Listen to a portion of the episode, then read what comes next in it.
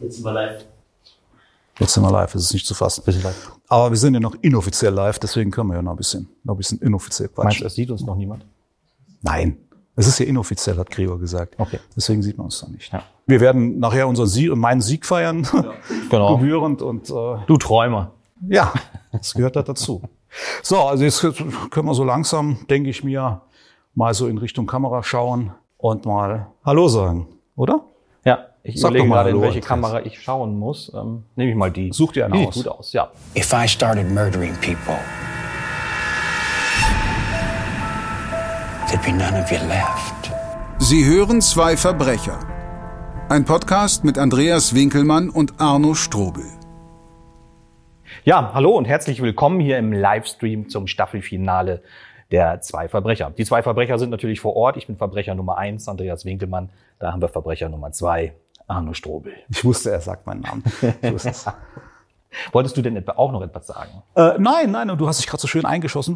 Mach, mach du Du nur. könntest natürlich das Konzept dieses Podcastes erklären. Das, das wäre jetzt eine Möglichkeit. Also es ist ja, die meisten von euch wissen das sowieso. Ich glaube, den meisten muss ich das sowieso nicht mehr erklären oder müssen wir das sowieso nicht mehr erklären. Aber trotzdem, falls ein Novize noch dabei sein sollte, ähm, grundsätzlich geht es darum, dass wir uns beide zwei kurze Kriminalgeschichten vorlesen. Das Ding ist einfach nur, eine davon ist wahr und die andere ist von uns jeweils erfunden worden. Und der jeweils andere hat die Aufgabe zu erraten, was ist denn wahr und was hat der Kollege sich da wohl ausgedacht.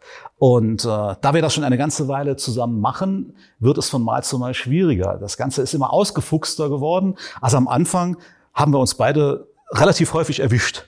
Ja. Muss man sagen.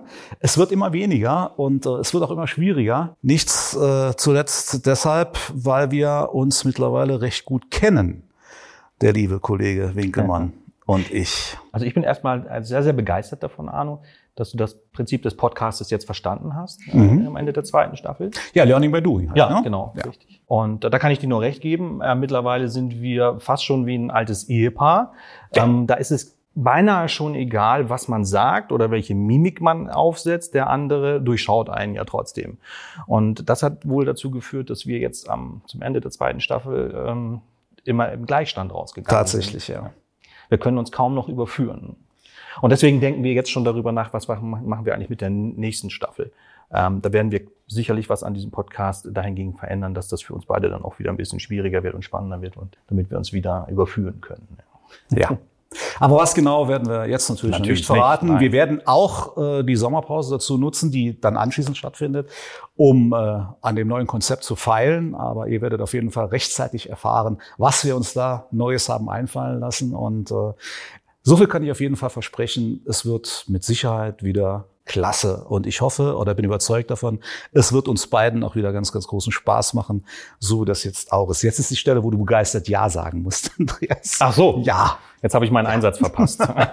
ja, ähm, ja, ähm, da steht was, das steht oder schwebt über uns so als Mahnung für denjenigen, der heute dann verlieren wird. Und weil wir beide große Angst davor haben, heute zu verlieren, haben wir uns Unterstützung dazu genommen. Wir haben nämlich heute, ah, ganz anders als sonst, wir sitzen nicht in unserem stillen Kämmerlein, sondern wir haben heute tatsächlich ein kleines handverlesenes Publikum hier bei uns.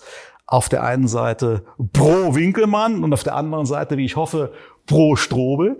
Und äh, ja, wir hoffen da nachher, wenn es dann um die Wurst geht, im wahrsten Sinne des Wortes, hoffen wir natürlich auf entsprechende Unterstützung von unseren Seiten und schauen mal, was dabei rauskommen wird, Andreas, oder? Seid ihr denn alle True Crime affin? Kennt ihr euch richtig gut aus in der Szene? Ja, Na, das gibt mir schon mal Hoffnung. Darum geht es ja. Optimistisch sehen. Ja, finde ich auch. Ja. Weil wir beide kennen uns in der Szene eigentlich gar nicht aus.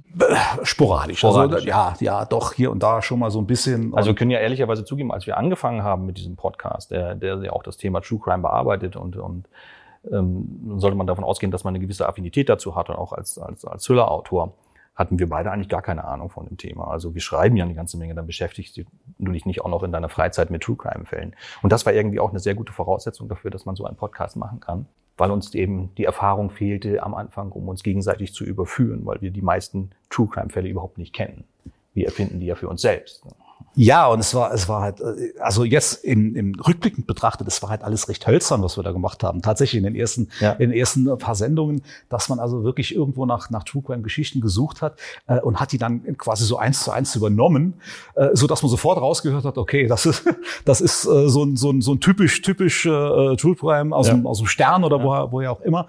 Äh, das hat sich natürlich mittlerweile alles geändert und äh, das Ganze ist schon ein bisschen ausgefeilter geworden. Das heißt, wir nehmen diese wirklich wahren Kriminalfälle tatsächlich auch auf und äh, beschreiben sie dann neu mit unseren Worten. Wobei, das muss man ganz deutlich sagen, Fakten von uns nicht verändert werden, weil das wäre dann irgendwann nicht mehr herauszufinden. Ja. Ne? Das ist schon ganz klar. Namen aber natürlich schon. Und wir Namen verändern schon. in unseren äh, True Crime Geschichten die Namen ganz einfach auch aus dem Grund, damit ähm, dem Publikum die Spannung auch erhalten bleibt. Sonst könnte man das ja googeln und hätte relativ schnell die Lösung raus. Ne? Und so muss man halt versuchen, anhand von Fakten oder von, von, von Mimik, äh, die wir ja beim Podcast nicht haben, fällt mir gerade auf. Mimik ist Heute schwierig. schon. Heute schon. Heute ja. schon.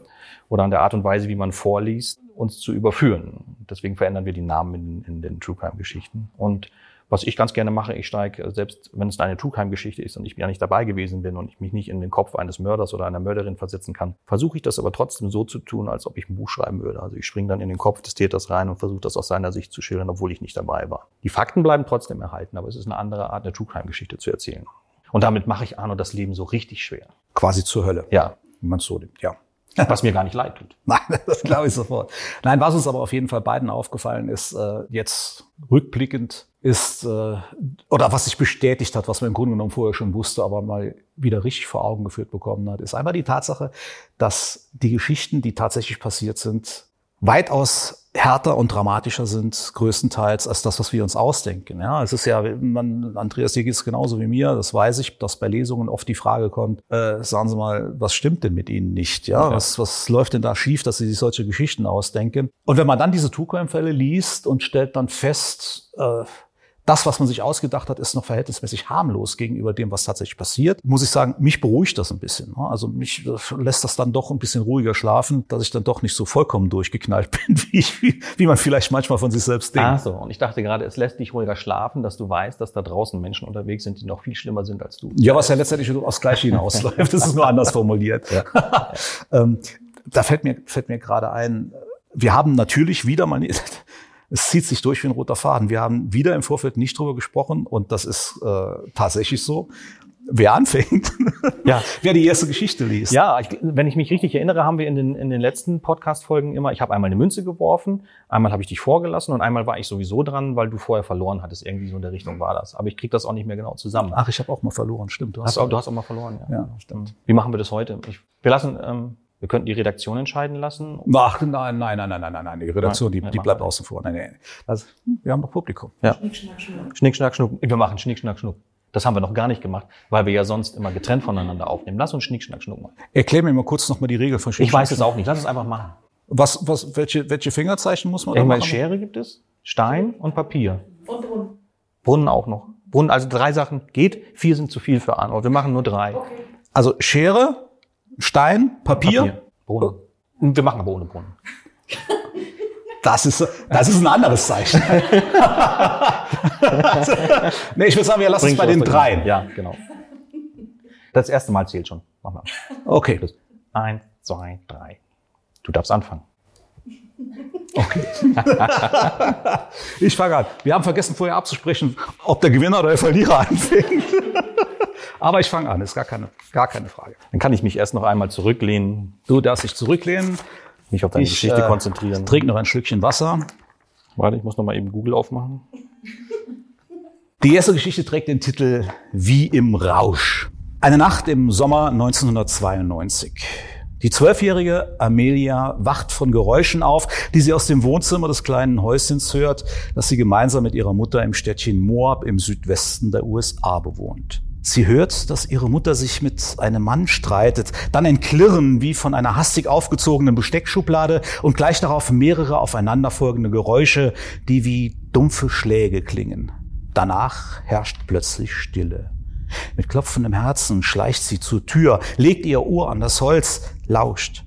Als nach einer Weile noch immer nichts zu hören ist, fasst sie sich ein Herz und verlässt das Zimmer. Im Wohnzimmer entdeckt sie den reglosen Körper ihrer Mutter in einer großen Blutlache liegend und ahnt, dass sie nicht mehr lebt. Als Amelia panisch zum Telefon greift, muss sie aber feststellen, dass die Leitung tot ist. Also verlässt sie das Haus und läuft etwa einen Kilometer zu einem kleinen Restaurant, von wo aus sie die Polizei verständigt. Die kurz darauf eintreffenden Beamten können nur noch Olivias Tod feststellen. Ihr Körper ist von unzähligen Messerstichen verunstaltet. Wohnzimmer und Küche sind übersät mit Blutflecken. Auf dem Boden finden sich haufenweise blutige Schuhabdrücke. Viele von ihnen so deutlich, dass die Ermittler anschließend das genaue Schuhmodell und die Größe herausfinden werden. Da Olivia barfuß ist, kann man anhand der Abdrücke weiterhin davon ausgehen, dass es sich um nur einen Täter gehandelt hat. Im Haus fehlt nichts, es gibt keine Einbruchsspuren. Olivia wird ihren Mörder also wahrscheinlich gekannt haben. Bei der anschließenden Obduktion wird festgestellt, dass Olivia vergewaltigt wurde. Es kann DNA-Material sichergestellt werden. Neben den insgesamt 50 Messerstichen, mit denen sie getötet wurde, werden zudem passive Blutstropfen auf ihren Beinen gefunden. Sie sind fast kreisrund, ein Zeichen dafür, dass sie im rechten Winkel und nicht in der Bewegung aufgetroffen sein müssen. Und Sie stammen nicht von Olivia. Der Mörder hat sich also während der Tat wahrscheinlich selbst verletzt. Die Ermittler finden heraus, dass Olivia in letzter Zeit öfter Streit mit ihrem Ex-Mann wegen Unterhaltszahlungen hatte. Er wohnt mit seiner neuen Freundin nur drei Kilometer entfernt. Sein Alibi, die ganze Nacht zu Hause gewesen zu sein, wird von seiner Freundin bestätigt. Diese Freundin hat aber ebenfalls schon mehrfach lautstarke Auseinandersetzungen mit Olivia gehabt, weil sie rasend eifersüchtig auf die Ex-Frau ihres Freundes war. Für die Ermittler macht das und das wackelige Alibi, das sie sich gegenseitig geben, beide verdächtig. Noch bevor sie sich aber näher mit Olivias Ex-Mann und seiner Freundin beschäftigen können, erklärt Amelia, dass sie glaubt, die männliche Stimme aus der Tatnacht erkannt zu haben. Sie ordnet sie Jeff Blinn zu, einem jungen Mann, mit dem Olivia eine On-Off-Beziehung führte. Auch Blinn und Olivia haben sich nach Amelias Aussage oft gestritten. Grund dafür war nicht selten der Altersunterschied zwischen den beiden. Er ist 19 Jahre, Olivia war 31.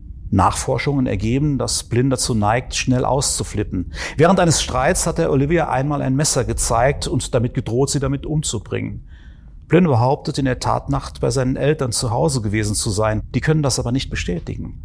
Als die Polizisten ihn damit konfrontieren, unterzieht Blin sich freiwillig einen Lügendetektortest, den er jedoch nicht besteht. Seine Schuhgröße passt zudem zu den Abdrücken in Olivias Wohnung. Die dazugehörigen Schuhe werden aber nicht gefunden. Alles deutet auf ihn als Täter hin, bis Blin einwilligt, eine DNA-Probe abzugeben. Doch die passt nicht zu den Spuren am Tatort. Die Ermittler sind davon völlig überrascht, zumal die fremden Blutspuren auch nicht zu Olivias Ex-Mann oder dessen Freundin passen, wie die Beamten anschließend feststellen müssen. Ein herber Rückschlag für die Ermittler, denn das bedeutet, sie stehen wieder ganz am Anfang. Sie haben eindeutiges DNA-Material vom Tatort, aber niemanden, den sie es zuordnen können. Also überprüfen Sie das vorhandene DNA-Profil mit dem aller bekannter Verbrecher in der USA. Doch auch das führt zu keinem positiven Ergebnis. Und das soll auch für eine ganz lange Zeit so bleiben. Jahrelang gibt es immer mal wieder neue Verdächtige, doch von keinem passt der genetische Fingerabdruck. Als zwölf Jahre nach der Tat ein erneuter Vergleich mit der aktualisierten Datenbank durchgeführt wird, gibt es plötzlich einen Treffer. Das identische DNA-Material gehört zu Thomas Forster, der gerade wegen Verstoßes gegen das Waffengesetz sechs Monate im Gefängnis gesessen hatte.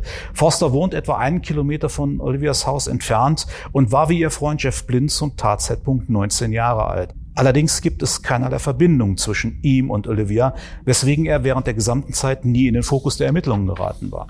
Bei einem Verhör gibt Forster unumwunden zu, in der Tatnacht in Olivias Haus gewesen zu sein. Er behauptet, eine geheime Affäre mit ihr geführt zu haben. An diesem Abend habe er Sex mit ihr gehabt und sei danach mit ihr gemeinsam im Bett eingeschlafen. In der Nacht sei dann ein Einbrecher ins Haus eingedrungen, habe ihn bewusstlos geschlagen und Olivia vergewaltigt und erstochen. Als er aufgewacht sei, habe er gesehen, wie der Mörder auf Olivia eingestochen habe, wollte helfen und sei dabei verletzt worden. Das habe ihm so viel Angst gemacht, dass er weglief. Auf die Frage, warum er nicht die Polizei verständigt habe, antwortet er, er habe sich geschämt, weggelaufen zu sein. Seiner Darstellung widerspricht allerdings, dass am Tatort nur Fußdrücke von einer Person gefunden worden sind und die DNA-Spuren aus dem Abstrich aus Olivias Genitalbereich, die ebenfalls eindeutig zu Forster passen. Foster wird verhaftet und unter Mordanklage gestellt. Die Polizeibeamten vermuten, dass er unter einem Vorwand zu Olivia in die Wohnung gekommen ist, wo er versucht hat, sich ihr sexuell zu nähern. Als Olivia ihn abwehrt, kommt es zum Kampf. Forster zieht ein Messer aus der Besteckschublade, bedroht Olivier damit, während er sie vergewaltigt. Anschließend sticht er wie im Rausch immer wieder auf sie ein. Dabei wird der Griff des Messers vom Blut so glitschig, dass Forster abrutscht und er sich in die Hand schneidet. Tatsächlich ist noch immer eine lange Narbe in Forsters rechter Handfläche zu sehen. Die Geschworenen brauchen keine zwei Stunden, um zu ihrem Urteil zu kommen. Sie befinden Forster des vorsätzlichen Mordes für schuldig und er wird zu einer lebenslangen Haft verurteilt, ohne die Möglichkeit auf eine vorzeitige Entlassung, lieber Andreas. Okay. Wie war nochmal der Titel? Ich habe jetzt so intensiv Wie im Rausch. Wie im Rausch. Weil er wie im Rausch zugestochen hat. Ist ja durchaus eine glaubwürdige Geschichte, oder? Finde ich schon. Könnte Das so finde ich, das finde ja. ich auch. Auch die Erklärung von dem Forster, die so zweifelhaft ist. Ja. Und das nachdem definitiv schon sein Ja. ne, DNA-Material. Wobei man muss sagen, er hat es ja zumindest auf den ersten Blick halbwegs plausibel erklärt, wie sein DNA-Material dorthin gekommen ist. Also zum einen im Abstrich, er hat ja gesagt, zugegeben, Sex mit ihr gehabt zu haben. Dann die Geschichte mit dem Blut, ne, verletzt und naja, gut. Man würde es zwar sagen, Mimimi, mi, mi, aber letztendlich kann man auch irgendwo verstehen, dass er sich geschämt hat und deswegen die Polizei nicht gerufen hat. Vielleicht. Dieser Moment war jetzt gerade sehr wichtig. Während Arno vorliest, kann ich nicht viel machen, außer zuzuhören. Aber ich kann ihm im Anschluss eine Frage stellen und dann aber, die muss kurz sein. Und dann muss ich schweigen. Und dann fängt er an, sich zu rechtfertigen. Das ist immens wichtig für mich, um nachher die Geschichte richtig einschätzen zu können. Es scheint zu funktionieren.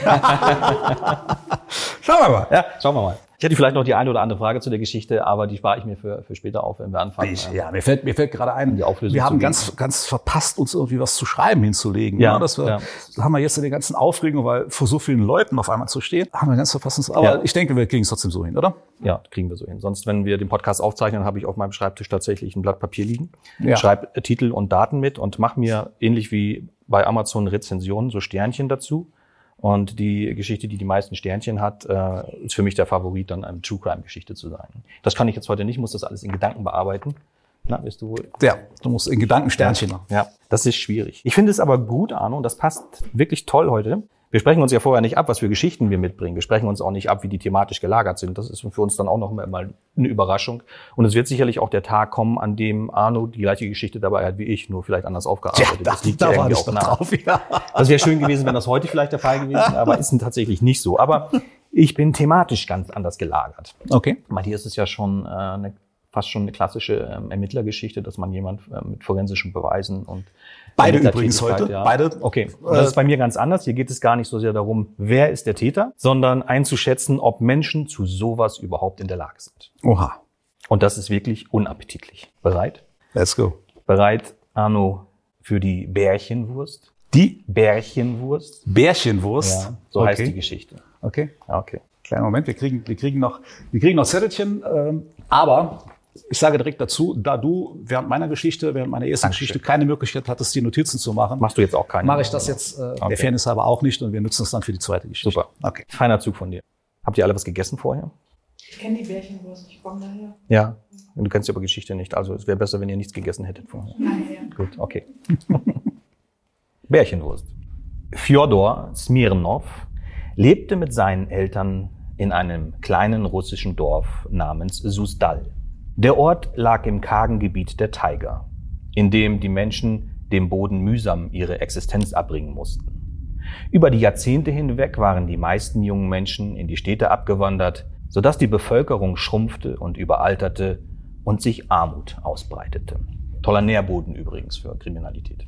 Fjodor galt im Dorf als aufopfernder, liebevoller und fleißiger Sohn. Einer, der blieb, auch wenn das Leben hart war. Wenn jemand über Fjodor sprach, dann nur in den besten Tönen, wenn auch ein wenig Mitleid mitklang. Sein Vater, ein mieser Schläger, der ständig alkoholisiert war, war ihnen auf dem Hof nie eine große Hilfe, sondern vielmehr eine Last. Das wussten alle im Dorf. Sie wussten auch, dass der alte Smirnov Sohn und Frau schlug. Aber niemand mischte sich in die Familienangelegenheiten ein. Das war einfach nicht üblich.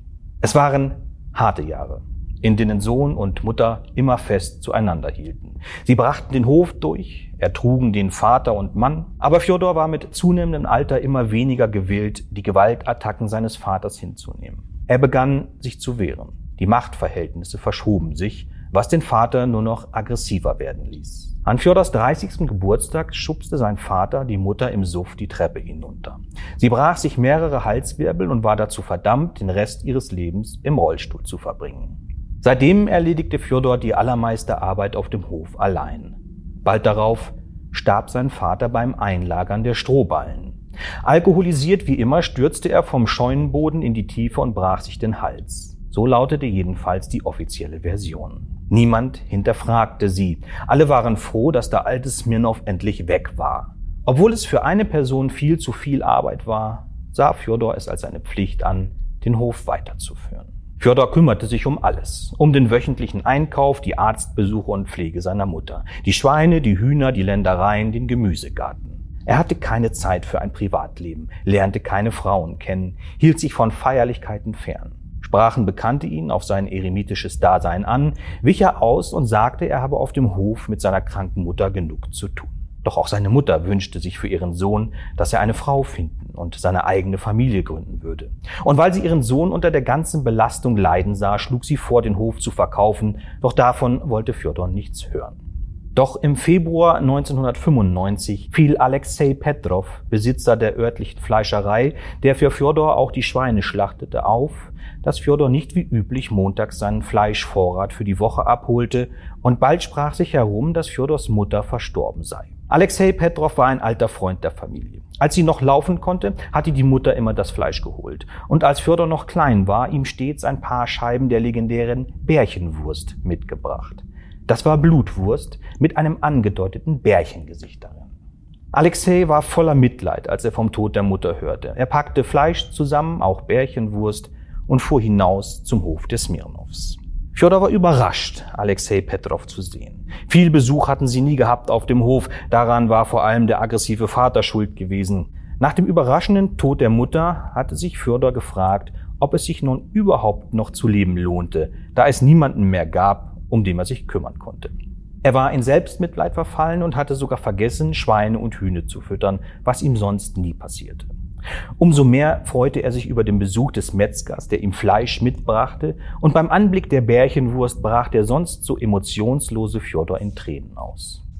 Er bat seinen Gast in die Stube. Sie saßen am Tisch, sprachen über den Verlust seiner Mutter und all die Arbeit auf dem Hof. Fjodor hatte seit Jahren mit niemandem ein solch langes Gespräch geführt und er spürte, wie gut es ihm tat. Irgendwann ging er in die Küche, um neuen Kaffee aufzusetzen. Dort übermannten ihn Gefühle, die er nicht einordnen konnte. Seine Gedanken rasten und er wusste nicht mehr, was er tat. Alexei rechnete nicht mit dem plötzlichen Angriff. Er bekam einen harten Schlag gegen den Hinterkopf und sackte bewusstlos vom Stuhl.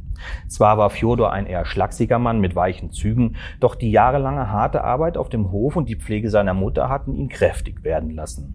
Es machte ihm keine Mühe, den bewusstlosen Körper in den Stall zu tragen. Alexei wachte mit hämmernden Kopfschmerzen auf. Er lag auf dem dreckigen Boden der Schweinestallungen. In den Nachbarboxen liefen die Schweine hin und her, steckten ihre Nasen durch das Gitter, an das er mit den Händen gefesselt war.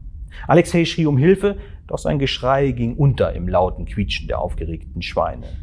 Stunden musste Alexei in dieser Position verharren, jeder Versuch, sich zu befreien, scheitert. Erschöpft schlief er irgendwann ein. Mitten in der Nacht kam dann Fjodor mit einer Taschenlampe in den Stall. Alexei bettelte um sein Leben, doch Fjodor schoss ihm mit der alten Armeepistole seines Vaters in den Kopf. Dann missbrauchte er die Leiche mehrfach und ging schlafen. Am nächsten Morgen zerteilte er den Körper und verfütterte ihn tagelang an die Schweine, die bis auf die Knochen alles fraßen. Die Polizei befragte Fjodor, da eine Mitarbeiterin der Metzgerei wusste, dass Alexei mit Fleisch und Bärchenwurst zum Hof der Smirnows gefahren war. Fjodor behauptete, der Metzger sei nur kurz da gewesen und dann wieder weggefahren. Der Metzger blieb verschwunden, genau wie sein Wagen, aber niemand schöpfte Verdacht gegen den fleißigen, vom Schicksal geplagten Fjodor. Nach einigen Monaten kehrte Ruhe einem Ort, man nahm das rätselhafte Verschwinden Alexei Petrovs hin und ging zum Alltag über. Fjodor aber nicht. Er holte sich fortan immer wieder Männer auf seinen Hof, tötete sie und verging sich an den Leichen. Das Fleisch verfütterte er an die Schweine. Die Schweine brachte er weiterhin in die Metzgerei des Ortes, die der Sohn des Metzgers weiterführte. Knochenreste verbuddelte er im Gemüsegarten seines Hofes. Niemand verdächtigte ihn. Nach seinem Tod, 20 Jahre nach dem Verschwinden des Metzgers, stand der Hof einige Zeit leer, wurde dann aber an eine Familie verkauft. Diese entdeckten beim Umgraben des Gemüsegartens zahlreiche Knochen und alarmierten die Polizei. Nach aufwendigen Ermittlungsarbeiten konnte man schließlich 30 menschliche Skelette rekonstruieren. Alle waren männlich. Manche von ihnen konnten verschwundenen Personen zugeordnet werden, andere nicht.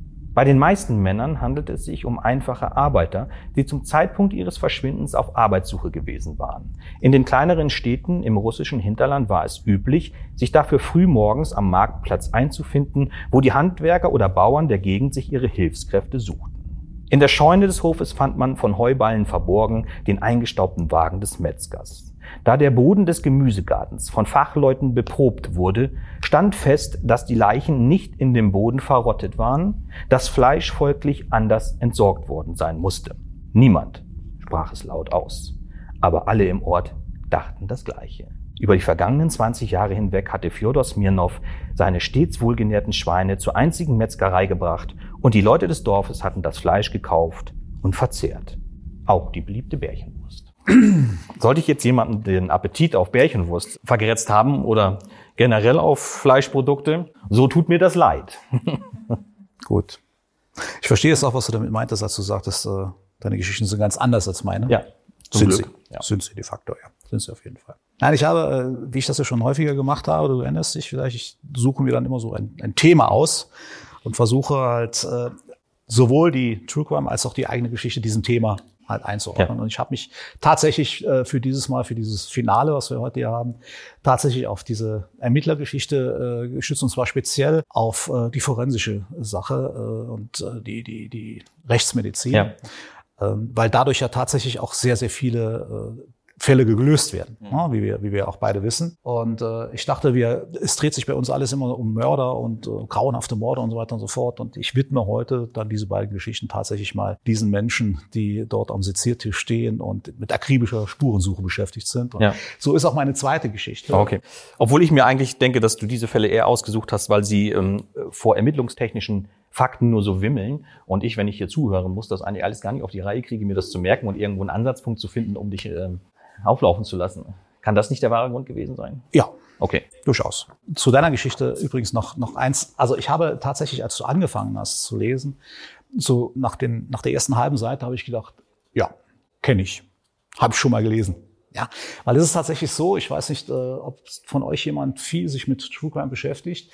Äh, das taucht genau diese, dieses, dieses Bild taucht tatsächlich in diesen True Crime Fällen international häufiger auf. Dieser, dieser, entweder in Russland oder in der ehemaligen Sowjetunion, dieser, dieser Bauer, der eigentlich so entweder ein gemütlicher Riese ist oder ne, ein Gemütsmensch ist, der dann plötzlich aufgrund von irgendwelchen Einflüssen oder vielleicht daraus äh, noch aus der Kindheit resultiert, dann plötzlich zu einem absoluten Vieh wird, zu einem absoluten Tier wird. Äh, deswegen dachte ich im Moment, ah, kenne ich, aber als dann so die Einzelheiten kamen, den Schweinen habe ich dann erkannt, äh, nee, wenn ich die schon mal gelesen hätte, mit den Einzelheiten, da würde ich mich mit Sicherheit dran erinnern. Also von daher äh, sage ich es mal so, ich tappe im Moment vollkommen im Dunkeln. Das, also, das ist dir schon mal gut geglückt mit dieser Geschichte, das muss ich dir lassen. So, Dass ich jetzt nichts gesagt habe, liegt nicht daran, dass ich total ein schweigsamer Typ wäre, sondern Arno hat nun gerade eben versucht, das zu wiederholen, was ich mit ihm gemacht habe. Und hat darauf gehofft, dass ich mich anfange zu rechtfertigen. Aber das werde ich nicht tun. du hast mir mehr gesagt, als du denkst, ja, ich hoffe Ich bleibe jetzt gerade noch so im Duktus äh, von dem, also du hast es gerade die Bärchenwurst. Ja. Ja, so aus Kindheit, das sind ja Kindheitserinnerungen, Ja. die man tatsächlich da hat, die wach werden, Bilder. Und ich habe eine Zahnfee. Eine Zahnfee. Ja. Ja, ist doch schön. Ist was, Zahnfee ist was Schönes, ne? Ja, die Geschichte ist auch wirklich schön. Total Das tolle ist, äh, Kindergeschichten heute. Ja, ja. toll. Also die Geschichte heißt Ein Geschenk der Zahnfee.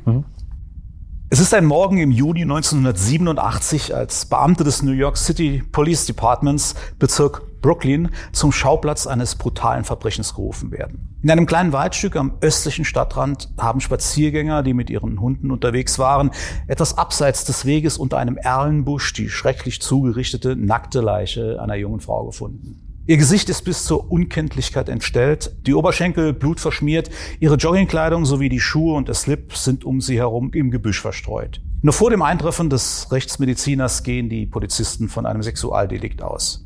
Bei der Obduktion der bis zu diesem Zeitpunkt noch unbekannten Leiche werden neben den Gesichtsverletzungen, die auf die Einwirkung stumpfer Gewalt, vermutlich durch Faustschläge, zurückzuführen sind, erhebliche Verletzungen im Genitalbereich festgestellt, die nach Ansicht des Rechtsmediziners durch das gewaltsame Einführen eines größeren Gegenstands zustande gekommen sein müssen. Spermaspuren werden ebenso wenig gefunden wie Rückstände, die auf den Gebrauch eines Kondoms hindeuten. Der Todeszeitpunkt wird auf die Zeit zwischen dem frühen Abend und Mitternacht festgelegt, da es um diese Jahreszeit in New York gegen 21.30 Uhr dunkel wird, gehen die Ermittler davon aus, dass die Frau vor dieser Zeit im Wald unterwegs gewesen war. Bei der Überprüfung der vermissten Meldungen vom Vortag stoßen die Beamten auf die Anzeige eines Mannes, die nur zwei Stunden vor dem Fund der Leiche am frühen Morgen in einer kleinen Polizeistation in Brooklyn eingegangen war. Aufgegeben hat sie der 36-jährige Peter Ward, der bei der Meldung angab, seine Freundin habe am Vorabend nach einem Streit in Joggingkleidung die gemeinsame Wohnung verlassen und sei nicht mehr zurückgekehrt.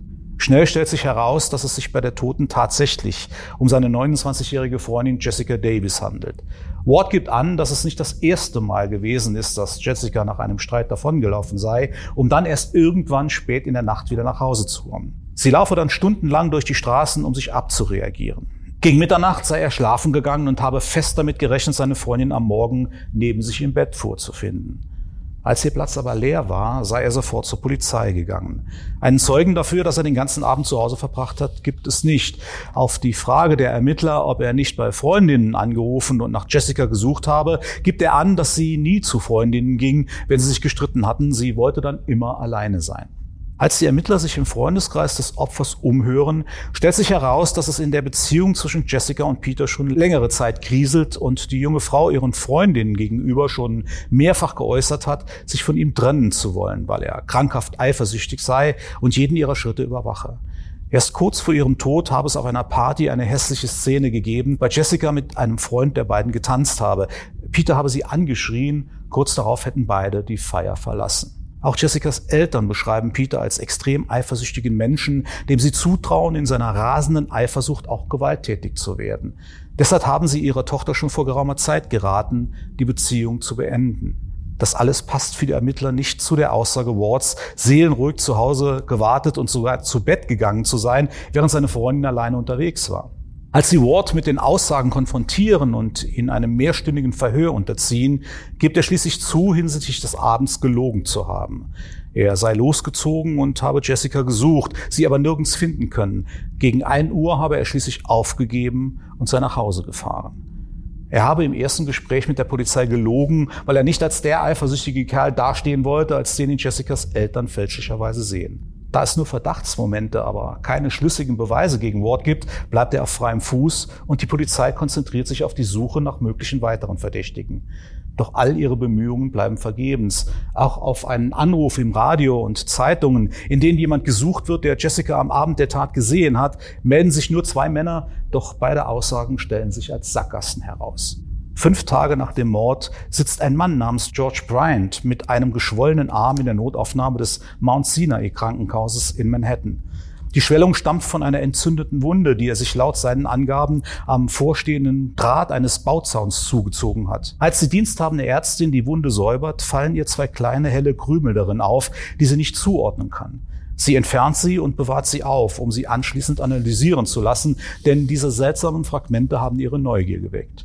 Nachdem die Wunde versorgt ist und Bryant das Krankenhaus wieder verlassen hat, gibt die Ärztin die Krümel im Labor ab, wo schnell herausgefunden wird, dass es sich dabei um kleine Fragmente von menschlichen Zähnen handelt. Die Medizinerin wendet sich an die Polizei, weil sie annimmt, Bryant sei in eine gewalttätige Auseinandersetzung verwickelt gewesen. Da er bezüglich der Wunde offensichtlich gelogen hatte, hielt sie es für möglich, dass es sich dabei um eine Straftat gehandelt hat. Es dauert zwei weitere Tage, bis die Anzeige der Ärztin einem der Ermittler im Mordfall Jessica Davis in die Hände fällt. Der denkt sofort an das zerschlagene Gesicht des Mordopfers und besorgt sich die Zahnfragmente. Er gibt sie in der Rechtsmedizin des lokalen FBI-Büros ab, wo seit einiger Zeit mit der noch recht neuartigen Methode der DNA-Analyse beachtliche Ermittlungserfolge erzielt werden. Zwei Tage später steht fest, dass die Fragmente von Jessica Davis Zähnen stammen. Als die Ermittler Bryant mit dem Ergebnis konfrontieren, gibt er ohne Zögern unumwunden zu, Jessica getötet zu haben.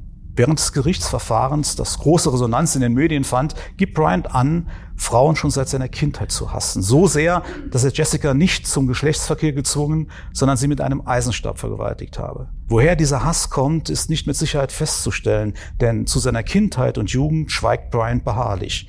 Die Ermittler gehen jedoch davon aus, dass er als Kind selbst Opfer psychischer Gewalt geworden ist.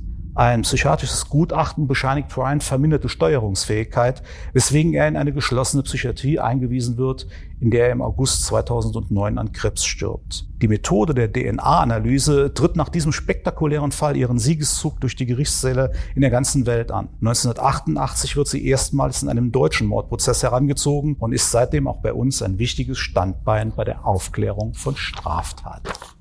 Okay. Wie wir ja wissen. Mhm. Ja, also nochmal. Es Sehr geht schön. In Richtung Rechtsmedizin und Okay. Faktenauswertung.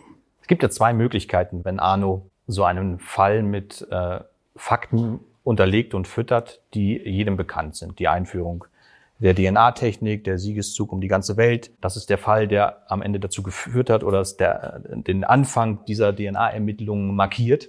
Jetzt kann es sein, dass er damit dem Fall den Anstrich äh, eines wahren Falles verleihen will. Man würde erstmal denken, ja, das muss ja einfach wahr sein. Arno weiß aber, dass ich so denke und denkt sich, dass ich so denke. Und dann ist der Fall nämlich gerade eben deswegen nicht wahr. Er denkt sich aber auch, dass ich so denke, dass ich denke, dass er so denkt. Ich gehe mal Dann aufs Klo. wäre der Fall halt eben wieder wahr. Und da fängt es dann an, kompliziert zu werden. Das hat dann auch nichts mehr mit, mit, mit Ermittlungen und, und, und Klugheit zu tun, sondern einfach nur noch mit dem, mit der, mit unserem Zusammenspiel untereinander, weil wir uns ja auch schon ein bisschen länger kennen. Jetzt passt mal auf, wie er schweigt die ganze Zeit, wo ich rede. Er hat also offensichtlich dazugelernt. ja, du, nein, du, ich gebe dir 100% recht. Es ist Ja. ja. tatsächlich so. Man, man überlegt ja tatsächlich, man denkt darüber nach beim Schreiben. Man weiß, der andere kennt einen mittlerweile ganz gut und man denkt darüber nach, wie kann ich ihn trotzdem aufs Glatteis führen. Ja, und dann geht das wirklich in die Richtung, dass man sich sagt, okay, er geht davon aus, ich mache das, um den und den Effekt zu erzielen, wie das schon ein, zweimal gewesen ist. Aber ich weiß ja, dass er dafür ausgeht und davon auch, und er weiß, dass ich das weiß. Also wird wahrscheinlich, wird er wahrscheinlich umgekehrt denken. Ja, so, so geht's tatsächlich, ja. Und irgendwann steht man auf und rennt mit dem Kopf gegen die Wand, ja. Weil man einfach nicht mehr weiß, wer denkt denn jetzt, wie oft soll man noch um, umdenken und, und nochmal von hinten quer und, Und ja. es gibt keine einfache Lösung. Also es, eine einfache Lösung wäre ja, man bricht es wieder runter auf den Urzustand. Dass man einfach nicht darüber äh, nachdenkt, wie du denken würdest. ja, Darauf würde ich wahrscheinlich reinfallen. ja, Hast du heute aber nicht gemacht. tja, wer Oder? weiß. Wer weiß, wer weiß. Eins der letzten Mysterien. Ja. Ich gehe davon aus, ähm, Team Winkelmann weiß schon ungefähr genau Bescheid äh, über Arnes Geschichten. Welche davon? Ihr wisst Bescheid? Dass ich mich ein bisschen Sicherheit habe? Ja, okay, gut. Brauche ich noch. mal. Gut zuhören, was er jetzt gleich hier, was er gleich hier macht. Okay. Die zweite Geschichte, die ich mitgebracht habe, die möchte äh, in Wirklichkeit niemand hören. Auch ich äh, möchte die eigentlich gar nicht hören. Und mir wäre, Hatte doch die Ohren beim Lesen. mir, mir, wäre es mir wäre es lieber, mir wäre es lieber gewesen, Arno, hast du ja gerade gespielt. Nein. Mir wäre es lieber gewesen, ich wäre im Internet nicht auf diese Geschichte gestoßen, äh, weil wenn die wahr ist, ist das letzte bisschen Glauben an das Gute in den Menschen zerstört. Bist du bereit? Seid ihr bereit für eine solche Geschichte? Okay. Ich höre dir gerne zu, auch beim ist, Sie heißt die Mörderoma.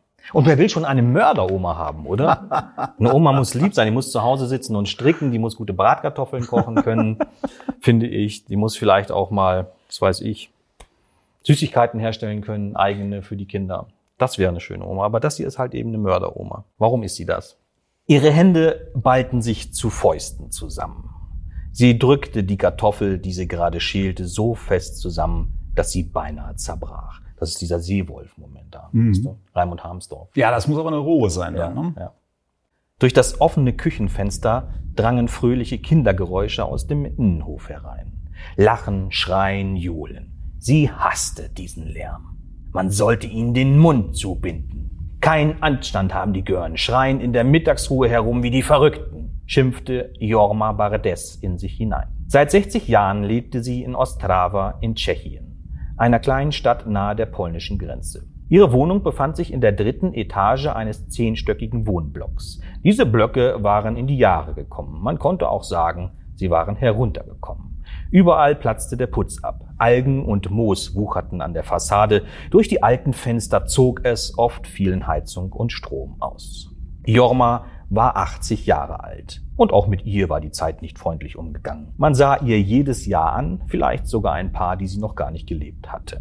Tiefe Sorgenfalten durchzogen ihr Gesicht. Verbitterung und häufiger Zorn trugen ihren Teil dazu bei, dass sie eigentlich nie entspannt wirkte. Manchmal lachte sie, aber das war nichts als Tarnung. In ihr tobte und wütete es. Würde man ihr draußen begegnen, man würde freiwillig die Straßenseite wechseln. Über die Jahre hatte Jorma alle Mieter kennengelernt, über und unter ihr, die hinzu und wieder weggezogen waren. Mal waren es laute, mal weniger laute, mal höfliche, mal weniger höfliche Menschen. Im Moment waren es die schlimmsten Nachbarn, die sie je gehabt hatte. Über und unter ihr wohnten junge Frauen, die ihre nächtlichen Abenteuer lautstark auslebten und ihr unzählige schlaflose Nächte bereiteten. Sie hasste diese Schlampen. Sie passten aber in diese immer abstruser werdende Gesellschaft, die dem Untergang geweiht war. Für ihre negative Einstellung war Jorma weithin bekannt. Und da sie ständig Tarnkleidung trug, nannten manche sie die Soldatenoma. Man erzählte sich, sie würde in der Stadt streunende Katzen köpfen. Immer wieder fanden sich Kadaver in der Gosse, doch ob die Soldatenoma wirklich dafür verantwortlich war, wusste niemand.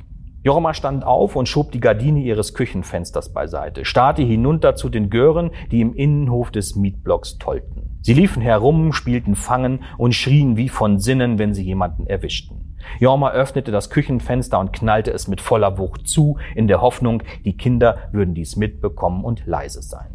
Aber die ließen sich nicht stören. Ungezogene, dreckige kleine Bastarde. Jorma beschloss, einkaufen zu gehen, zog sich ihre Tarnweste und Hose an und gelte ihr kurzes graues Haar nach hinten. Danach sah sie mehr wie ein Mann als eine Frau aus. Unten an der Haustür angekommen, entdeckte sie zwei Mädchen mit Eis in der Hand. Die beiden zeigten auf sie, kicherten und flüsterten sich etwas zu. Mit bösem Blick trampelte Jorma an ihnen vorbei, als ihr plötzlich ein Eis ins Gesicht geworfen wurde.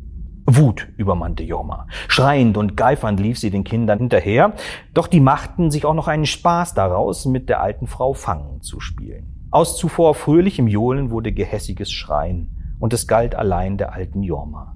Irgendwann gab sie vor Erschöpfung auf und die Kinder liefen davon. Kurz darauf verschwand die achtjährige Sonja. Am gestrigen Tag war sie nach dem Spielen nicht nach Hause gekommen. Die Menschen im Wohnblock waren erschüttert und konnten es nicht fassen, dass die Kleine nicht gefunden werden konnte. Die Polizei durchkämmte die Gegend, befragte jeden, doch Sonja blieb verschwunden. Während die halbe Nachbarschaft das Kind suchte, bereitete Jorma in der Küche Sülze zu.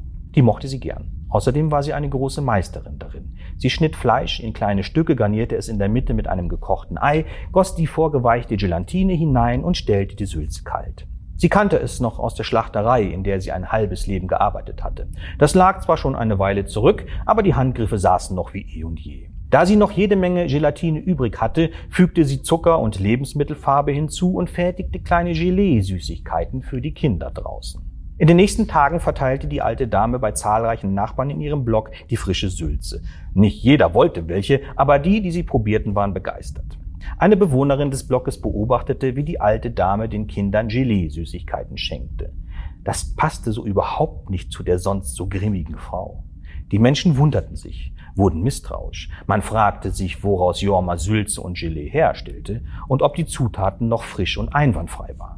Bald verschwand ein weiterer Bewohner des Wohnblocks spurlos. Die Menschen wurden immer ängstlicher. In der Nachbarschaft traute man sich nicht mehr über den Weg.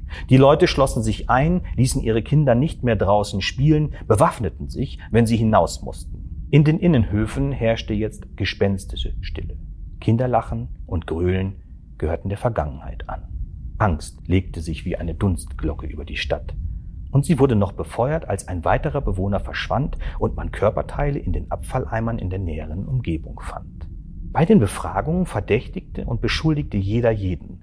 Aber immer wieder sprachen die Leute der Polizei gegenüber von der Soldatenoma, die nicht ganz geheuer war und Sülze und Gelee in der Nachbarschaft verteilte, obwohl sie doch selbst kaum genug hatte, um über die Runden zu kommen. Und so dauerte es nicht lange, bis die Polizei in die Wohnung der alten Jorma eindrang. Sie mussten nicht lange suchen. In der Tiefkühltruhe fanden die Beamten menschliche Organe sowie Messer und Sägen mit Blutspuren daran. Jorma gestand die drei Morde. Sie hatte die Leichen zersägt, zerstückelt, das Fleisch eingelagert oder zu Sülze und Gelee verarbeitet und beides in der Nachbarschaft verteilt. Wie viele Menschen von ihren Nachbarn gegessen hatten, muss man sich mal auf der Zunge zergehen lassen. Ich wiederhole das deswegen nochmal. Wie viele Menschen von ihren Nachbarn gegessen hatten, die sich nicht abschließend klären. Mahlzeit. Ich glaube, ich muss grundsätzlich die Beziehung zu dir nochmal überdenken. Ja. Aber auf der anderen Seite beruhigt mich das wieder so ein bisschen, wenn ich solche Geschichten höre, wie jetzt gerade die von dir.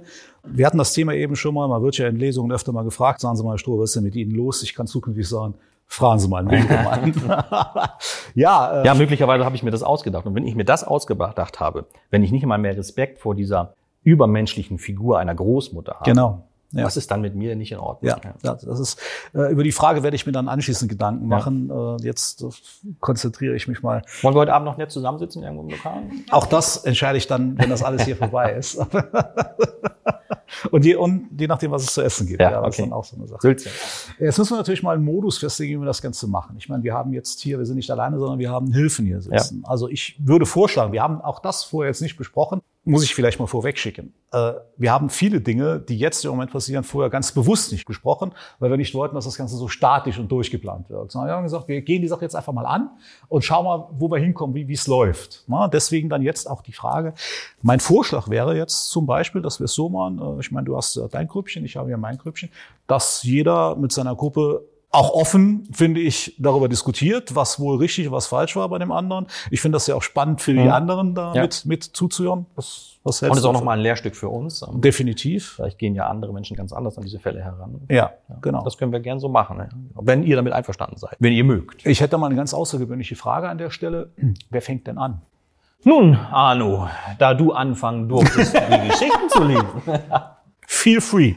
Äh, Fange ich an, denke ja. ich, oder? Ist nur gerecht. Ja, absolut. Ich bin bei dir. Ja, wir hatten also bei dem Arno die Geschichte wie im Rausch und die Geschichte ein Geschenk der Zahnfee.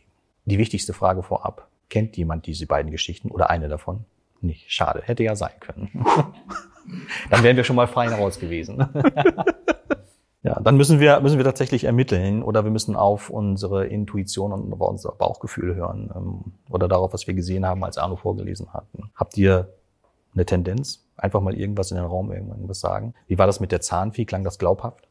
Also für mich klang die Geschichte mehr, als sei sie ausgedacht, weil so viele feine Fakten drin waren. Mhm. Und zum Schluss gab es ja noch die Bestätigung, dass das die Anleitung war oder der erste Fall, dass die DNA übernommen wurde. Für mich klang es wie so ein Thriller mit diesem Fakt, dass denn die Zahnspuren in der Wunde ähm, letztlich den Ausschlag gegeben haben. Für mich, mhm. ich habe die Tendenz, dass die erste Geschichte die wahre Geschichte ist. Okay.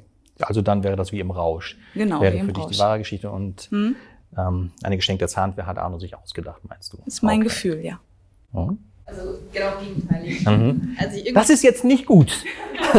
Es tut mir jetzt auch leid, aber, aber irgendwie kommt mir, kommt mir aus dem zweiten, aus der zweiten Geschichte einiges irgendwie bekannt vor, ganz düster. Mhm. Aber das ähm, würde ich jetzt nicht beschwören, aber ich glaube tatsächlich, dass die zweite Geschichte die wahre ist. Ja, okay. Also mir kommt tatsächlich in der Zahnfee auch etwas bekannt vor. Das kann aber auch sein. Ich habe beim, beim Vorlesen schon darüber nachgedacht, woher kommt das, das, der das bekannt vorkommt. Es gibt einen Film, der, der Rote Drache heißt und da äh, spielt die Zahnfee halt eben auch eine Rolle. Das kann sein, dass man das natürlich miteinander vermischt. Nee, irgendwie, irgendwie diese Zahnspuren, also hm. kommen mir sehr bekannt okay. vor. Und außerdem hatte ich irgendwie das Gefühl beim Lesen, dass es ähm, die erste Geschichte so ein bisschen ihm bekannter vorkam, sagen wir es so. Mhm. Danke. Bei der ersten Geschichte ist mir aufgefallen bei Arno, dass er, als er im Prinzip beschrieb, dass der 19-jährige Freund nicht der Mörder war, hat er ein ganz spitzbübisches Grinsen aufgesetzt, in dem quasi, also zu diesem Fall, wo er dann ich sag mal, ganz normal gestikulierte, aber mit dem, dass er vorlas, dass der 19-Jährige nicht der Täter war, kam so ein Grinsen und das war mir schon so ein bisschen suspekt. Und ähm, zu der Zahnfee habe ich zu sagen, ich bin Zahntechnikerin, ich komme aus dem Metier, dass äh, der Zahn ist das härteste Gewebe des Menschen. Und wo ich drüber stolper, das heißt ja nicht, dass es nicht wahr oder nicht äh, falsch ist, wo ich drüber stolper ist, wie kommen Zahnfragmente in eine Wunde, die angeblich von einem Draht, von einem Zaun ich, ich habe vergessen, wo diese Verletzung war, aber die eigentlich im Prinzip so ein Draht hervorgerufen hat. Wie kommen da Zahnfragmente hin? Dass sie ähm, im Prinzip zugerichtet war, dass da vielleicht die Zähne gesplittert waren, ähm, das ist quasi aus diesem Tatvorhergang. Aber wie? Wie kommen diese Zahnfragmente dahin? Darüber stolper ich. Das ist das Einzige, wo ich so sage. Hm. Okay, gut, danke. Beim Hören von der ersten Geschichte hm, ist mir ein bisschen was aufgefallen. Und zwar habe ich mich da gefragt, wieso genau an dem Abend, an dem dieses Unglück geschehen ist, die Telefonleitungen ausgefallen sind. Das stand da nicht drin. Stand nicht drin? Nee, kann ich leider nicht beantworten, das stand nicht drin. Schade. Das ist so ein typisches Ding, wie wenn, wenn wir einen Züller schreiben und im entscheidenden Moment hat das Handy keinen Akku mehr, ne? weil es halt eben gerade so sein muss und passt. Ja, sehr gut aufgepasst. Genau. Und, und das zwölfjährige Mädchen ist einen Kilometer bis zur nächsten Wirtschaft gelaufen. Da habe ich auch ein bisschen gestutzt, wo ich gedacht habe, also in Panik, wenn die Mutter gestorben ist, äh, ob ein zwölfjähriges Kind dann einen Kilometer bis zu einer Wirtschaft läuft, ist auch so eine Sache, die ich sehr fragwürdig Schau finde. Schau mal, auf welche Details geachtet wird. Der Wahnsinn, hm? Ich, ich sag jetzt, ich sag jetzt noch nichts dazu. Sehr schön. Hast du auch noch was?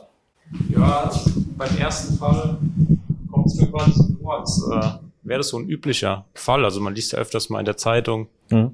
irgendwie da Messerstich oder sonst was oder wie in einem Film im Prinzip. Ja. Kommt mir das dann vor, als wäre schon wieder ah, so zu einfach im Prinzip, würde mhm. ich sagen. Ja. Aber das kann natürlich genau der Trick sein. Genau. Also, so eine einfache Geschichte herzunehmen äh, und, und zu denken, naja, da sitzt der Arno zu Hause, hat irgendwie nicht genug Zeit gehabt, eine Geschichte sich auszudenken und dann nimmt er halt eine einfache daher. Ja. Genau.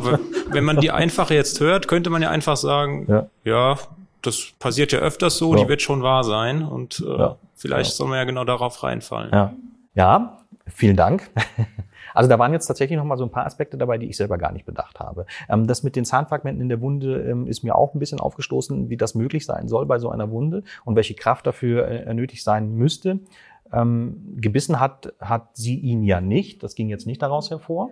Nein, das Einzige, das kann ich dazu sagen, äh, das Einzige, was dort stand, war, dass das Gesicht total zerschlagen war. Mhm. Ansonsten wo war denn diese Wunde, die von diesem Draht ausgehen gegangen glaube, sein sollte? Am Unterarm. Am Unterarm. Am Unterarm war die, ja. Am Unterarm, am Unterarm ne? Ja, am Unterarm, genau. Ja. Tja, wer weiß, wer weiß. Okay. Wie lange war das her, dass der Tatvorgang und die äh, Säuberung äh, der Wunde? Wie, wie viele Tage, Wochen, Stunden? Es war keine Woche, es waren Tage. Das war, es waren äh, Tage. Zeit. Moment, Moment. Es waren de facto Tage. Fünf Tage nach dem Mord. Und da sollen so lange die Zahnfragmente drin gewesen sein. Ich kann es, ich kann es, so stand's da. Also ich, Natürlich, ich kann es dir nicht, selbstverständlich. Ja, ja, ja. okay, also ihr habt ähm, für euch alle so eine Tendenz, äh, was die Geschichten angeht, die habe ich auch. Und entweder bin ich jetzt durch eure Meinung bestärkt oder bin ich noch mehr verunsichert.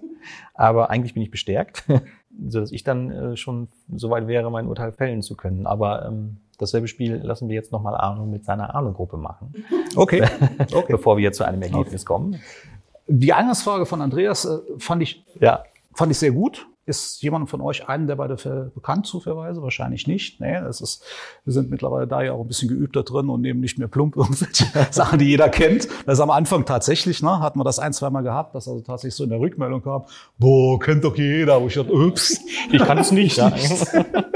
Also man sucht jetzt schon ein bisschen. Ja, gut. Also ich muss gestehen, ich habe eine ganz klare Tendenz, aber ich sag, verrate euch jetzt noch nicht welche, sondern würde ganz gern mal eure Meinungen dazu hören, was ihr denkt und vor allem, warum ihr es denkt. Würdest du anfangen? Für mich war die erste Geschichte, oder ich würde sagen, die erste Geschichte ist die, die wahr ist. Die mhm. zweite war sehr ausgeschmückt mit Adjektiven und auch so ein bisschen wertend mit der Oma, ne, die dann auf die Kinder so richtig sauer ist und einfach, wie man es aus so einem Buch auch erwartet, einfach diese Sätze sehr ausgeschmückt. Und die erste Geschichte war für mich ein bisschen klarer, ein bisschen einfach diese Fakten genannt. Der Sohn war das und das, der Vater war gewalttätig. Und deshalb wäre für mich die erste Geschichte die True Crime Geschichte und die zweite die, die erfunden wurde. Kann natürlich auch ein Effekt gewesen sein. Kann natürlich auch geplant gewesen hat, ne? sein, natürlich. Weil ja. mit solchen fiesen ja. Tricks wird ja mittlerweile gearbeitet ja, bei dieser ganzen Geschichte. Nicht bei mir. ja, ja also deine Tendenz geht, geht, ganz klar dahin, äh, die erste Geschichte ist True Crime und die zweite hat, hat der liebe Andreas sich ausgedacht. Genau. Mhm, okay. Hast du auch eine Meinung? Bei seiner ersten Geschichte war ich mir eigentlich zu 90 Prozent sicher, dass ich sie kenne. Es ging mir am Anfang auch so, ja.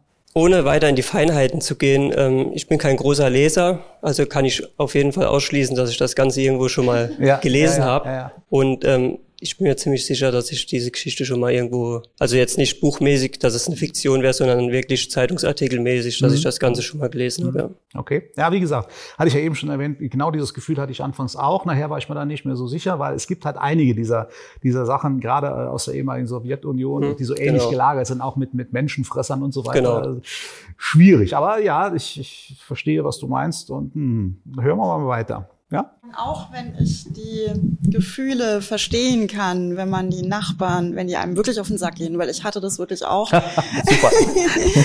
ähm, und einer davon ist auch wirklich dann verstorben, aber ähm, das ist eine andere Geschichte. Ähm, halte ich die erste für realistischer. Also ist einfach, die ist mir generell realistischer rübergekommen, die Geschichte. Also eher, dass sie wirklich passiert ist. Als die erste oder die zweite? Die erste. Die erste realistischer. Genau. Hm? Also ich kann die zweite sehr gut nachvollziehen, aber ich finde die erste ist realistischer okay. und ähm, die kann ich mir auch eher als True Crime vorstellen. Mhm. Also genau. recht, recht, es geht recht eindeutig in eine Richtung, äh, lieber Andreas. Aber äh, vielen Dank. Äh, darf ich dich noch bitten? Ja, mir ging es am Anfang bei der ersten Geschichte auch so, dass mich das Setting und auch die Familienkonstellation so ein bisschen an verschiedene Bücher von Andreas erinnert hat, wo das vielleicht auch so ähnlich war und ich deshalb am Anfang dachte, das ist die Geschichte, die vielleicht eher in die erfundene Richtung geht, aber ich glaube, dass vielleicht auch gerade das dafür spricht, dass sie nicht erfunden ist. Und auch da kamen so ein paar Ungereimtheiten vor, zum Beispiel, dass die ähm, Opfer, ich weiß gar nicht mehr, ob vor oder nach dem Mord, missbraucht wurden, aber wenn der Täter dann also tot war und nichts mehr dazu sagen konnte und außer den Knochen nicht mehr viel übrig blieb, sind das Sachen, die für mich jetzt nicht so plausibel klangen, dass sie ähm, eben zu rekonstruieren gewesen wären. Aber auch bei der zweiten Geschichte war mein Gefühl dann, dass auch Kinder, die jahrelang auch vielleicht von dieser Oma beschimpft, drangsaliert, wie auch immer wurden, dass die jetzt nicht nur, weil, weil sie einmal Süßigkeiten mitbringt, das dann vielleicht auch nehmen würden. Also ich würde auch dazu tendieren, wie der Rest, dass die erste Geschichte die True Crime Geschichte ist. Mhm. Wobei das natürlich ein sehr interessanter Aspekt ist, ne? was du sagst. Äh, Andreas hat vorgelesen, dass er äh, die Leiche, nachdem er den Metzger umgebracht hat, äh, dass er sich an der sexuell vergangen hat. Das Ganze ist erst rausgekommen, nachdem er selbst tot war. Von den Opfern ist nichts gefunden worden als Knochen. Da habe ich mir jetzt die Frage gestellt, ob das darunter fällt, dass die Fakten nicht verändert werden dürfen oder ob das, ja, das dann die ja künstlerische schon, das, das Freiheit. Ein, ein, ein, ein, eine absolute Verfälschung des Falls. Das wäre ja schon eigentlich ein Fakt, jemand, der, wenn man sowas dann dazu dichten würde, weil das hat ja dann nichts mehr mit dem eigentlichen Fall zu tun. Also das würde natürlich nicht funktionieren. Aber das ist wirklich ein sehr, sehr interessanter Aspekt. Das ist, da habe ich persönlich jetzt noch gar nicht dran gedacht ganz ehrlich nicht. Also ich weiß nur nicht, ob es hilft, dadurch äh, leichter zum Ergebnis zu kommen, aber das war das, was mir aufgefallen ist. Mhm. Mhm. Das ist spannend. Da muss ich jetzt, äh, können wir vielleicht mal für eine Stunde unterbrechen. Ich muss jetzt mal nachdenken. da muss ich jetzt wirklich drüber nachdenken. Äh, ja, ja. Also ich, ich kann euch so viel sagen. Äh, ich habe bei meinen Notizen habe ich mir schon mal ein Zeichen hier hingemacht. Auch da, auch ich hatte vom Gefühl her so eher, hätte ich gesagt, der zweite Fall ist tatsächlich erfunden und die, der erste Fall ist True Crime. Aber das ist jetzt natürlich wirklich ein Knackpunkt. Ei, ei, ei, ei, ei, ei, ei. Einfach soll es ja auch nicht sein. Und ich habe es ja nun genauso schwer. Ja. Ja. Ja, das ist echt ein Hammer. Aber das ist, das ist, äh, da, ich frage da vorher aber nochmal nach. Also sowas würdest du nicht hinzu erfinden. Also wenn ich mich in den Kopf eines, eines Täters versetze, ähm, fällt das unter künstlerische Freiheit, würde ich sagen. Ach, okay, das ist interessant. Jetzt weiß ich auch, wie du zu deinen Punkten gekommen bist. okay, ähm, ich habe jetzt noch, noch Sekunden oder Minuten Zeit, äh, mir ein Urteil zu fällen. Also Dankeschön für eure Hilfe, Heinrich, weil du hast ja gemeint, du hast eine, eine quasi deine Entscheidung ist gefallen und äh, ich bin sehr gespannt. Okay, also lösen wir auf. Was soll ich nehmen? Nein, ich bin mir ziemlich, ja genau. Ich bin mir ziemlich sicher und äh, habe da bei euch ja auch also, ähm, zumindest überwiegend Bestätigung drin gefunden, dass die Zahnfee eine, eine erfundene Geschichte von Arno ist. Mhm. Okay, ich muss jetzt gerade gucken. Okay. Also äh, die Sache mit der mit den 50 Messerstichen ist also die True Crime Geschichte, ne? Ja. Okay. Dann sage ich dir jetzt, was ich denke und dann lösen wir auf, okay? okay. Wir treiben die Spannung in die Spitze. Ja. Also ich dieses dieses eine diese eine Geschichte, was du gerade gesagt hast, dass der Stachel sitzt jetzt tief der sitzt wirklich tief. Das muss ich wirklich sagen. Also das ist eigentlich, eigentlich der Punkt, der alles herumreißt und wo ich sagen müsste, die ist wahr und, und äh, die ist erfunden und die zweite ist wahr. Alles in mir sträubt sich aber dagegen. Alles, wirklich alles. Also ich habe selten so klar äh, in unseren Battles so klar äh, das Empfinden gehabt, zu wissen, was war und was, was erfunden ist. Es sind so verschiedene Dinge bei der Oma, die mir so ein bisschen aufgestoßen sind, dass sie durch die Gegend streift und reißt Katzen die Köpfe ab. Wo ich dachte, sorry. Schneiden. Schneidet. Ja, oder schneidet Katzen die Köpfe ab. Oh. Äh. Wobei das nur Gerede war, ne? Bitte? Das hat man ja eigentlich nur über sie gesagt. Ja, ja, aber man wusste nie, ob es die Oma war. Ja, aber trotzdem, das finde ich irgendwie so ein bisschen mm, eine 80-Jährige. Also ich.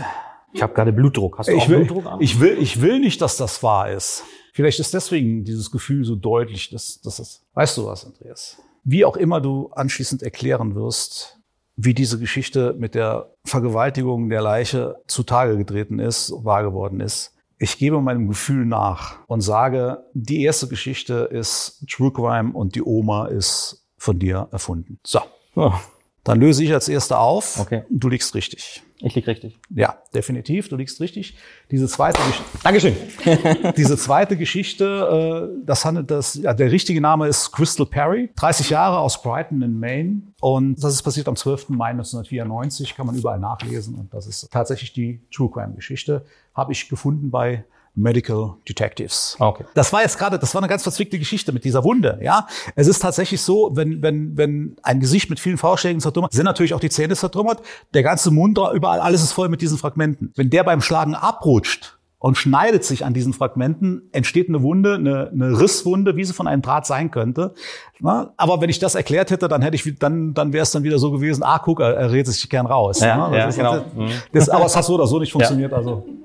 Mein Gott. Also mit diesem sich zu rechtfertigen ähm, ist, ist immer falsch. Ist schwierig, ja. Das ist wie im richtigen Leben. Das ist wie wenn eine, eine, in der Rezession irgendwas steht, so nach dem Motto, ja, das wird der doch so und so niemals machen, wo du denkst, doch, verdammt. Ja. ja aber du würdest, aber du darfst es nicht drunter schreiben, ne? weil dann von allen Seiten, boah, da geht's sofort los.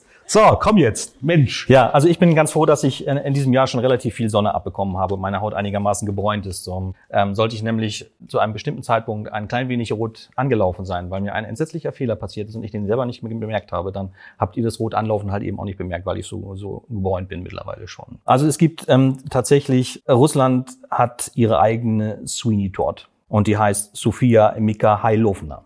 Eine 80-jährige Frau, die Kinder getötet und an ihre Mitbürger verfüttert hat. Kann nicht wahr sein, oder? Ja. Könnt ihr googeln und nachlesen. Ja. Und du bist die Einzige, die den Fehler bemerkt hat, den ich da eingebaut Ja. habe. Natürlich kann das nicht sein, ähm, wenn er die nach dem Tod missbraucht hat. Wie willst du das 20 Jahre später noch Ja, eben, eben. Das war, deswegen sagte ich ja. Aber ich bin cool geblieben, als du das gesagt hast, oder? Hat man mir das angemerkt, dass ich gedacht, jemand gedacht habe, so ein Mist. Nicht zu fassen. Ja, Ja, Andreas. Äh, Damit herzlichen Dank. gewonnen. Danke, Anus. Du hast gewonnen. Es sei dir gegönnt. Damit steht es jetzt 1 Und weißt du, was auf dich wartet? 1 1, ja, ja. Damit steht es jetzt tatsächlich 1 Ja, zu 1. genau. Und äh, wir werden dann äh, nach der Sommerpause sehen, wie das Ganze weitergeht. Ja. Na, äh, Ja. Werden euch äh, überraschen dann vielleicht auch damit. Wie wäre was es, wir wenn uns ihr euch gegenseitig mal eure Geschichten vorlest? Dass der Andreas die Geschichten vom Arno vorliest und umgekehrt. Das ist mir vorhin so aufgefallen. Weil ihr kennt ja eure Geschichten, das ist alles im Prinzip ziemlich flüssig. Und wenn man jetzt im Prinzip eine Geschichte nicht kennt, lesen, vorlesen, begreifen und dementsprechend analysieren muss. Das ist mir Ist eine so, gute Idee, ja. so zwischendurch äh, ist mir das in den Kopf gekommen. ja, Ist- ja, so den ein, anderen ein guter, ein guter Gedanke. Und dann spielt nämlich auch die Mimik überhaupt keine Rolle mehr. Ja. Weil es ist ja, ist ja, ist ja ein fremder Text für dich. das in dem stimmt. Moment. Das ist richtig. Na, es ist wirklich ein, Ja. ein guter Gedanke. Ja. Habt ihr denn schon äh, vorher die, diese ganze, habt ihr hier und da mal die, die Podcasts verfolgt und äh, reingehört öfter mal? Ja. Gibt's denn, habt ihr denn noch irgend, ich meine, das fand ich jetzt eine sehr interessante Anregung. Äh, hat sonst noch jemand irgendwas, wo er sagt, Mensch, die könnten doch mal, mhm. Nö, müssen wir alles selber machen, Andreas. Hört ihr, ja, genau. Hört ihr denn sonst ähm, ähm, True Crime Podcast? Ist ja im Moment wirklich ähm, ziemlich Mode. Sowas zum Ja. Beispiel auch. Hm. Die Sachen, die er ähm, veröffentlicht. Ja. Also das so. Aber dann ist es schon auch erstaunlich, dass es doch immer wieder weiterhin noch Fälle gibt, von denen man nie gehört hat, oder? Ja. Weil die, das sind ja sowas wie mit der mit der 80-jährigen Oma. Ähm, das ist ja schon so wahnsinnig unfassbar, dass das ja eigentlich durch die Medien hätte gehen müssen. Aber ich habe auch zuvor noch nie davon gehört. Ne? Wobei ich muss, ich muss ganz ehrlich sagen, gerade ältere Menschen werden mitunter echt grantig. Und äh, ja, wer kennt sie nicht? Also sprichst du aus Erfahrung?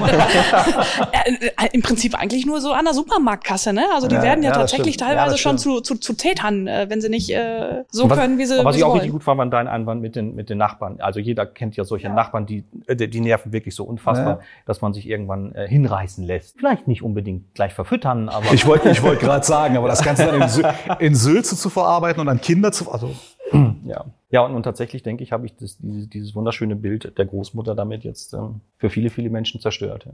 Das ist wohl wahr. Tut mir leid. Ich habe keine Großmutter mehr. Ich auch nicht. Deswegen kann ich das machen. Ich hätte andernfalls echt Probleme, ihr wieder unter sie zu umarmen vielleicht. Wer weiß. Ja, gut. Also äh, wie gesagt, wir werden tatsächlich dran arbeiten. Es gibt auch schon einige Ideen, weil wir uns wirklich auch gesagt haben, es wird jetzt, zum einen ist es für uns beide jetzt so ein bisschen ausgereizt, dadurch, dass wir das doch jetzt schon eine Weile machen, das Format. Also die Idee an sich finden wir beide nach wie vor super. Aber wir sind da zu dem Schluss gekommen, sowohl für uns als auch wahrscheinlich für die Zuhörerinnen und Zuhörer wäre es vielleicht eine ganz tolle Sache, wenn wir jetzt einfach mal ein paar Änderungen einbauen würden, um mal wieder ein bisschen frischen Wind reinzubringen. Und äh, wie gesagt, es gibt da schon ein paar sehr gute Ideen, äh, auch hier seitens des Produzententeams. Und ja, wir werden halt den Sommer jetzt damit verbringen, da was auszuarbeiten und dann schauen. Das, das greife ich gerade mal eben auf, wo wir hier so schön zusammensitzen und du das Produzententeam erwähnt hast, die uns heute hier das alles aufgebaut haben und die Technik möglich machen. Vielen Dank an euch, an Gregor und sein Team. Herzlichen Dank. Genau. Ich hoffe, es hat auch wirklich alles funktioniert. Das weiß ich ja jetzt noch gar nicht so genau. Super. Gregor macht den Daumen hoch. Klasse. Ja. Und er grinst. Dann hat es wirklich richtig gut funktioniert. Ich was, was, was die wenigsten wissen, ist, dass wenn Arno und ich heute den Gleichstand gehabt hätten wieder, wenn es also zu keinem Ergebnis gekommen wäre, hätten wir nicht eventuell Münze geworfen oder Streichhölzer gezogen. Nein, dann hätte tatsächlich der Producer, der Gregor, hätte dann äh, die Strafe über sich ergehen lassen müssen, weil das einfach auch nur fair wäre nach all dieser Zeit. ja, weil er hat schon immer wieder ein paar echt ausgefallene Ideen. Das muss man ihm wirklich lassen. Aber äh, man kann ja gute Ideen haben, wenn es andere auf jeden Fall betrifft. Ne? Ja. Wenn es auf jeden Fall einen nicht selbst betrifft. Das ist schon, ist schon klar. Gut. Äh, Ganz abgesehen davon ähm, mache ich das, und das geht dir hoffentlich auch so ziemlich gern mit dir. Ja. Podcast, das macht immer Absolut. Spaß. Also heute hat das Ganze für mich jetzt einen kleinen Knick bekommen, aber sonst. Naja. da muss man dann Nein, es ist okay. Ich kann gut damit leben. Es ist, es ist gerecht, es ist ausgleichende Gerechtigkeit. Ja, genau. Es steht jetzt eins zu eins und. Und es war äh, denkbar knapp. Aber. Ja, das ist wohl wahr. Es war wirklich denkbar knapp. Umso ärgerlicher eigentlich, oder? Bin ich bei dir. Also. Weil du warst schon auf dem richtigen Weg, dank deiner Unterstützung. Ja, ja, ja, ja, ja, ja. Ich will da jetzt nicht drauf rumreiten. Nein, es ist tatsächlich so. Nein, das war, es war wirklich so, als sie das sagte, dachte hm. ich, das stimmt. Das ist ja. unmöglich. Die können das nicht festgestellt haben. Ja, das, was ich da jetzt tatsächlich ins Betracht gezogen habe, wo wir dann anschließend wirklich hätten drüber diskutieren ja, müssen, dann, ja. wäre, dass du, dass du gesagt hast, ach ja, komm, das ist, ist so, ein, so eine kleine Sache, die, die füge ich mal so, so mit dazu. Das geht natürlich nicht. Nein. Ich hätte, ich habe es in dem Moment dann in Betracht gezogen, weil wirklich alles in mir hat danach geschrien, die Oma war es nicht. Darauf habe ich gesetzt, ja. Tatsächlich. Aber gut. Alles klar. Äh, gut gemacht, clever gemacht, muss ich dir ja wirklich sagen. Und wenn, wenn dieser eine Aspekt nicht gewesen wäre, dann sowieso hm. zu 100 Prozent ja. hätte ich gesagt, auf jeden Fall, auf jeden Fall hast du die Oma erfunden und äh, die arme Oma und der böse Russe, der hat die schlimmen Sachen gemacht, aber so geht's manchmal. Und es gibt tatsächlich so ähnliche Geschichten in Russland, aber auch, ich glaube, in Amerika gab es auch einen Fall von einer Schweinebauern. Ja, aber wie gesagt, gerade gerade dein von Russland, das ist das das war so bei mir sofort nach den ersten Sätzen sofort war da kenne ich. Ja. Ja. ja. Es ist gut ausgegangen, herrlich. ich muss nicht wieder in den Sarg, ich werde nicht verbucht. die einen sagen so, die anderen sagen so. Nein, ich freue ich freu mich äh, wirklich jetzt auf den Herbst, wenn es dann anders weitergeht. Es war toll, heute mal nicht äh, im stillen Kämmerlein. Normalerweise sitzen ja. wir im stillen Kämmerlein mit den Kopfhörern. Äh, Andreas bei sich zu Hause, ich bei mir zu Hause. Und äh, das war jetzt mal eine, eine tolle Sache, einfach mal Publikum dabei zu haben und überhaupt mal wieder Publikum zu haben. Ja, das ist ja genau. das ist ja herrlich. Wir hoffen ja, dass wir sowas jetzt wieder öfter machen können. Also Veranstaltungen mit Publikum, jetzt nicht unbedingt in unser Podcast, sondern Lesungen. Hoffen wir das Beste. Ja. Wenn alles gut geht, dann äh, sollten zumindest wir beide mit unserer reizenden Kollegin Rumi am 4. wieder auf dem 4. September auf der Bühne stehen. In Rathenow bei Berlin. Das wird auch nochmal Ja, und dann im Februar, und dann im Februar ganz oft hintereinander. Ja, ja. Crime Pack, unsere, ja. unsere Tour, die wir schon zwar, ne, einmal jetzt verschieben mussten um ein Jahr. Hoffen wir, dass es dieses Mal klappt. Wirklich eine tolle Sache. Das sind, wie viel, wie viele Termine sind es? glaube ich, zwölf. Zwölf, zwölf Termine in, in großen Städten in Deutschland. Ja, tolle Sache. Und Romy ist einfach, die passt da auch wirklich hundertprozentig dazu. Die ist, äh, ist eine tolle Kollegin. Und wir haben noch nicht geprobt. Wir wissen gar nicht, wie wir so als Dreier äh, Crime Pack da auf der Bühne miteinander harmonieren. Also das wird, ja. das wird schon äh, nett werden jetzt. Es ist, je weniger man vorher abspricht und probt, umso, umso erfrischender ist sowas, glaube ich, immer. An der Stelle in Richtung unserer Zuhörerinnen und Zuhörer über Granthville oder über unsere Facebook-Seiten oder über die Facebook-Seite von Zwei Verbrecher. Schön, dass ihr dabei gewesen seid. Ich hoffe, ihr seid dabei geblieben und es hat euch Spaß gemacht äh, zu sehen, wie der Andreas mich zugrunde gerichtet hat. ja. Mein Gewissen ist schwer beladen. gehe äh, nicht frohen Mutes heute aus diesem Tag heraus, weil Arno jetzt so deprimiert ist. Mhm. Aber ich freue mich trotzdem tierisch, dass ich heute gewonnen habe. Und ich kenne ja Arno mittlerweile und weiß, wie fies seine Strafen ausfallen können. Also ich bin auf der sicheren Seite und jetzt muss ich mir was ausdenken und dann schauen wir mal, wie das mit uns beiden weitergeht und ob es dann überhaupt noch ein Team gibt. Ja, genau. ob ich überhaupt noch dazu in der Lage bin, noch was Neues aufzulegen. Ja, also an der Stelle nochmal. Schön, dass ihr alle dabei wart, sowohl ja. hier, auch mit den weiten Anfahrwegen. Toll, vielen Dank dafür. Schön, dass ihr im Netz dabei wart. Und ja, hoffen wir darauf, dass wir uns bald wiedersehen, sowohl online als vor allen Dingen natürlich auch von Angesicht zu Angesicht. Macht's gut, habt noch ein schönes Wochenende und bis bald. Und das wünsche ich auch. Alles Gute. So, ihr dürft applaudieren. Na. Hallo. oh, vielen Dank. Wäre noch nie nötig gewesen, müsst ihr jetzt noch. Sie hörten den Podcast Zwei Verbrecher. Ein Podcast mit Andreas Winkelmann und Arno Strobel. Herausgegeben vom Rowold Verlag in Zusammenarbeit mit den Fischer Verlagen. Created by Walid Nakspandi und Gregor Mittendorf.